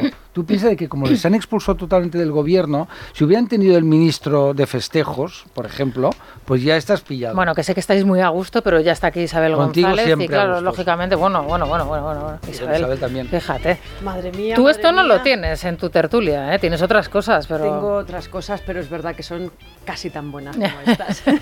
Cuéntanos, buenos días. Eh, ¿Qué decía yo el lunes? ¿Qué decía yo el lunes de todo este tema de Juan Ortega, ese torero, novio a la fuga, que dejó a su futura esposa tres horas antes del casorio colgada en el altar? Bueno, colgada prácticamente en la peluquería, porque era donde estaba la pobre cuando se entera de la mala noticia. Pues que ni unos eran tan buenos ni otros eran tan malos. Es verdad que se hablaba de terceras personas, rápidamente pues Federico dijo, uy, esto me huele a mí. Pues posiblemente sea verdad, hay terceras personas, pero no tiene nada que ver con terceras personas de faldas o pantalones. Es decir, se está hablando de los padres de la novia, como los posibles artífices o causantes o en parte culpables, porque aquí la culpa es verdad de abandonar, la Los tiene Juan Ortega. de la novia. Yo no le voy a quitar ningún tipo de culpa a Juan porque ha hecho algo que está muy feo, pero que yo he defendido, porque yo he dicho, mejor, mejor rompe ahora que dentro de dos meses y la dejas absolutamente en otro tipo de, de indigencia. Bueno, pues se han filtrado unos mensajes, ayer el programa de Ana Rosa los filtraba por la tarde, que parece ser además que proceden de la parte contratante, es decir, de la parte de la novia, en los que se ve como el padre de ella de alguna manera le recrimina a él que ya estaba tardando en casarse con su hija y en unas circunstancias que a lo mejor no son las que quería Juan Ortega. Así que ahora nos queda escarbar. Vamos a ver también qué ha pasado con todos los temas referentes a los pagos. O sea, Sabes a, mí, que a mí ya sabes que lo que más me interesa de este asunto es el catering. el catering se- Yo soy una mujer muy práctica, entonces quiero ¿Qué pasa con el saber qué pasó con el Sí, catering. Hubo invitados que pudieron disfrutar del catering ¿Ah, sí? porque sabes que Ah, estaban claro. allí con la Pamela y los tercios. O sea, les dieron de comer. Claro, efectivamente. Y luego hay otra parte que se dio a organizaciones que necesitan comida Ah, bueno, por parte mira, de. Pero ¿sabes quién había pagado? El prepago lo había hecho la familia de la novia. Con lo cual, me imagino que Juan ahora tendrá que pagarles, de alguna manera ponerse en contacto con ellos, porque esto no es un bizum. O sea, consejo número uno de, de de primero de boda. Hay que estar los primeros en, en- en- en- en la cita, ¿no? Porque así puedes disfrutar del En el catering. gañote, ¿no? Aunque se suspenda, Gañote, ¿no? sí. Vale, vale. Pero es como muy triste, ¿no? Que de golpe estás allí comiendo, ya no Bueno, hay a ver, boda. si estás comiendo, la tristeza es menos. Eso Sí, es el así. estómago, sí. Eso siempre es Con el así. estómago lleno, Y luego- las penas No se llevan de otra No manera. hay aglomeraciones delante de la barra libre. Oye, que mira, que estaba el primer la- plato, era lasaña de perdiz crujiente con bechamel de foie regada con blanco, viñas de Vero, Macabeo. Chardonnay. De, de segundo, lubina asada, guiso de haba dulce y parmentier. Y después de postre, un suspiro de chocolate con sorbete de mandarina acompañado Y te con ahorras la parte Jiménez hortera de todas las bodas, ¿no? Que que eso es sí. lo del pañuelo así. Sí, Solo- cosas, solo la eso. gente tal, yendo mesa en mesa. Los entrantes. En Galicia pones dos platos en una boda y te apedrean. Eso no es lo sano. Lo sano es Lo sé, lo sé. Somos un poco todo salvajes selecto. allí. sí, Bueno, sí. pues bueno, lo sano si es marisco también porque es proteína. Bueno, en cualquier caso, eh, más que podamos contar, pues ahora ampliamos eh, Sí, me tiene patada es la publicación del cura que habría aconsejado a Juan Ortega que no pasase por la vicaría mm. y que mm. tiene un aire al pájaro espino, a Richard Chamberlain, Chamberlain. De toda la mm, vida. Oye, que perdona, Richard Chamberlain cuando hizo el pájaro espino, en fin, tú sabes por qué tenía tanto éxito la serie, ¿no? Sí, sí, porque... Por, por, por el cura. Efectivamente. Sí, era estaba lleno de gracia. Cura cardenal o lo que fuera, sí. No, no, no era cardenal, fue, es al final. En la, bueno, pero se hace cardenal, ¿no? Sí, que es cuando, sí, sí, sí yo re, lo recuerdo perfectamente, pero, no, pero si yo era, pero si yo, pero si yo era una niña y ya notaba algo. Además es bueno porque notaba gustaba. Algo en mi madre. Gustaba a hombres y no. mujeres, ¿no? Richard Chamberlain, como el príncipe Federico. Son, son, son, hombres que gustan a los dos. Es verdad, ¿sabes? Ese, eh, ese Uno, sí, es verdad. Bueno, pues hoy hablan de él y resulta que ah. ahora ampliamos información en la Crónica Rosa que ya ha intervenido en otros matrimonios ah. con diferentes ah, resultados. Pero rompiéndolos, me encanta este hombre. En este caso arreglándolos, fíjate. Ah, no entiendo por qué unos sí y otros no. ¿Y es de alguna corporación religiosa, de algún carisma especial? No lo sabemos si de, es del Opus o de. No. Estudió en un colegio del Opus, pero ah. no sé si eso es le ha llevado a estar es con la Es mediador, obra. pero no pertenece a. Es decir, que, el, que el, cura tiene, el sacerdote tiene, tiene su papel protagonista en esta historia. Oye, Oye pues qué interesante. Mediador, no tienes que mediar en esto. Le llamó Juan, le dijo, tengo dudas. Y le dijo, pues no te cases. Pues claro. aquí están 500 personas esperando ahí a dos velas. Bueno, algunas no. Hay bueno, que hacer una. Ese pues es un buen consejo. Si tienes dudas, no te cases, ¿no? Eso es como algún caso. Hombre. Yo ayer es verdad que defendía a este sacerdote que ha hecho si es que insisto, si es que yo estoy en una postura totalmente alejada de la que tienen todos los miembros de la Crónica Rosa. Él le aguantó hasta el último momento. Claro, eh, claro. Quiero decir, el, el, el, chico se quería casar, estuvo ahí hasta el final. En algún caso, alguna familia conocida e importante donde él era homosexual y entonces se acaba casando, acaba teniendo hijos y luego, claro, acaba siendo el armario. Bueno, pero, No, no, no, no digo Juan, digo, pero es más. ¿Y cuántas, y cuántas eh, familias y en cuántas eh, se han visto en esa misma sí, sí, es una situación también eran otros tiempos. No, no, gente, no te creas. Eso sí, mayores, no ¿eh? sigue siendo bastante común. Que no es por ser homosexual no, es que ha llegado y has dicho, oye, que no lo veo, que no lo veo, que esa fue la frase que él dijo. ¿Vosotros qué hubierais hecho en ese caso? Paco, ¿tú qué hubieras hecho? Y claro, pues salir si corriendo. horas antes te das cuenta de que no es la, no sé si es la mujer de tu vida, no es la familia de. Isabel, lo realmente, lo, real, la, lo realmente ¿eh? dramático es que no te das cuenta cinco horas antes. Yo llegué tarde. Lo sé, creo que lo sufrí. Sí, sí. pero por eso digo yo, también está Raúl, la, parte positiva de decir, pues se aguantó hasta el último momento porque él no quería fallar. Yo, yo, la parte pasa que llegó al final. La parte positiva es ella que si no siguen, ahora me voy a callar porque según nuestro calendario curriano ya sabes que hemos hecho un calendario curro romero, le quedan dos días. Dos días. ¿Y el vestido se puede devolver? Pues eso lo tiene que pagar él también. Uh -huh. Hay un artículo, ¿Ya? dos artículos del Código Civil que dejan bien claro que como te hayas comprometido para eso, ¿verdad, Dani? Me, me, encanta el relato de Raúl porque todavía el bueno será él. no, no yo dice, aguantó hasta el último minuto. Quiero decir que él estuvo ahí, tenía el compromiso, lo quiso cumplir, estuvo aguantó hasta el final y al final no pudo y fue. Oye, oye, esto es maravilloso, Isabel, te vamos a dejar aquí a los... Yo, mira, mi, sí, sí, mi madre, que yo creía que era una conservadora y carca, ¿no? Un día, nos está escuchando escuchando, pero lo digo no pierde. Entonces sí. me dice, hijo mío, mira, lo mejor es ir a vivir con ella o con él para ver si la cosa funciona. Y digo, mamá, no sabía que tú eras tan progresista. Pero ¿no? ellos ya vivían. Ellos, ellos sí, ya sí, vivían, por eso no se entiende. Viviendo sí, bueno, pero hasta que no tienes hijos la cosa es como muy eh, happy flower, ¿no? Porque claro, al final quieres quedar bien, lo del cuarto de baño. Mira, Dani está tomando nota, Dani, Dani toma nota. Dan... Bueno, bueno, yo, con una, cada uno. yo, yo con una rompí en París, ¿eh? Te lo digo.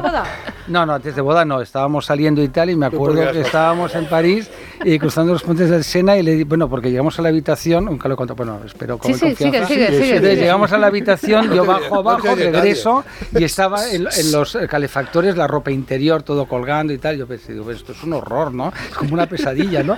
Y entonces cruzando los puentes del Sena le dice, te veo raro y tal, ¿no? Que quieres romper. Y digo, sí, sí, quiero que te vuelas porque yo no, no claro, aguanto más, ¿no? Y rompí fajas? No, por la convivencia. Siempre la convivencia era es una cosa, era caótica, Sí. ¿Sabes? Era, sí. Hombre, lo de poner la ropa interior en los radiadores, en... Isa reconoce que es un momento de intimidad ya muy... Era como muy heavy, ¿no? Romper en París. Normalmente se va allí a pedir la mano un puente, tal, eh, y tú rompes. No, me acuerdo porque además lo, estoy viendo ese momento porque es que... Sí, sí. Y no te empujó hacia el Sena, no te empujó. No, se volvió, no, no, era un accidente. Elegantísima. No, era una mujer elegante en todos los sentidos, ¿no? Pero tenía esa cosa de convivencia porque era... ¿Sabes qué ocurre? Las mujeres son muy, muy guapas como los hombres muy, muy guapos, tipo Sánchez, ¿no? A veces son insoportables, ¿no? ¿Sabes? Y esta era muy, muy guapa, ¿no? Y entonces era insoportable. ¿sabes? Era una desordenada y un poco Sí. así. No, pues estaba acostumbrada a que todo el mundo era el centro de atención, todo el mundo de ella era como la luz que iluminaba la... Vamos, que a ti lo de las braguitas en el radiador te No me cambió- te generaba cambió una todo- sensación. todo- todo. alguna vez, Paco? Sí, no, bien, no, vamos, no. Bueno, no hace mucho me la encontré, estaba en el coche de, de al lado, ¿no? Y no ¿sabes? ¿Os saludasteis? Sí, sí, bien. ¿Y quién, ¿Y quién conducía? Ella iba con un hijo o una hija, no me acuerdo ahora. No hubo una tensión sexual no, resuelta. No, no, no, yo cuando rompo, rompo. Yo, sí, sí, yo tengo la, la ventaja en todos los sentidos, ¿no? Si, si alguien acaba para mí, ya no ha acabado y ya está. Sí. No me genera... Oye, que podéis seguir, se- podéis seguir con el interrogatorio Ay, Isabel luego más tarde. Se van a quedar con Isabel González y con, y con Paco Maruenda, la crónica rosa. llevamos demasiado Que bien, pasen un feliz día. Mañana a las seis en punto, Dani, de la mañana estamos sí, lo aquí. intentaré, lo intentaré. Raúl, Tomás, muchas gracias. Hasta mañana.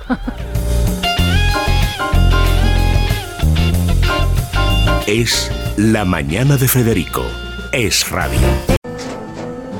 Tras un día de lucharla, te mereces una recompensa, una modelo, la marca de los luchadores. Así que sírvete esta dorada y refrescante lager, porque tú sabes que cuanto más grande sea la lucha, mejor sabrá la recompensa. Pusiste las horas, el esfuerzo, el trabajo duro.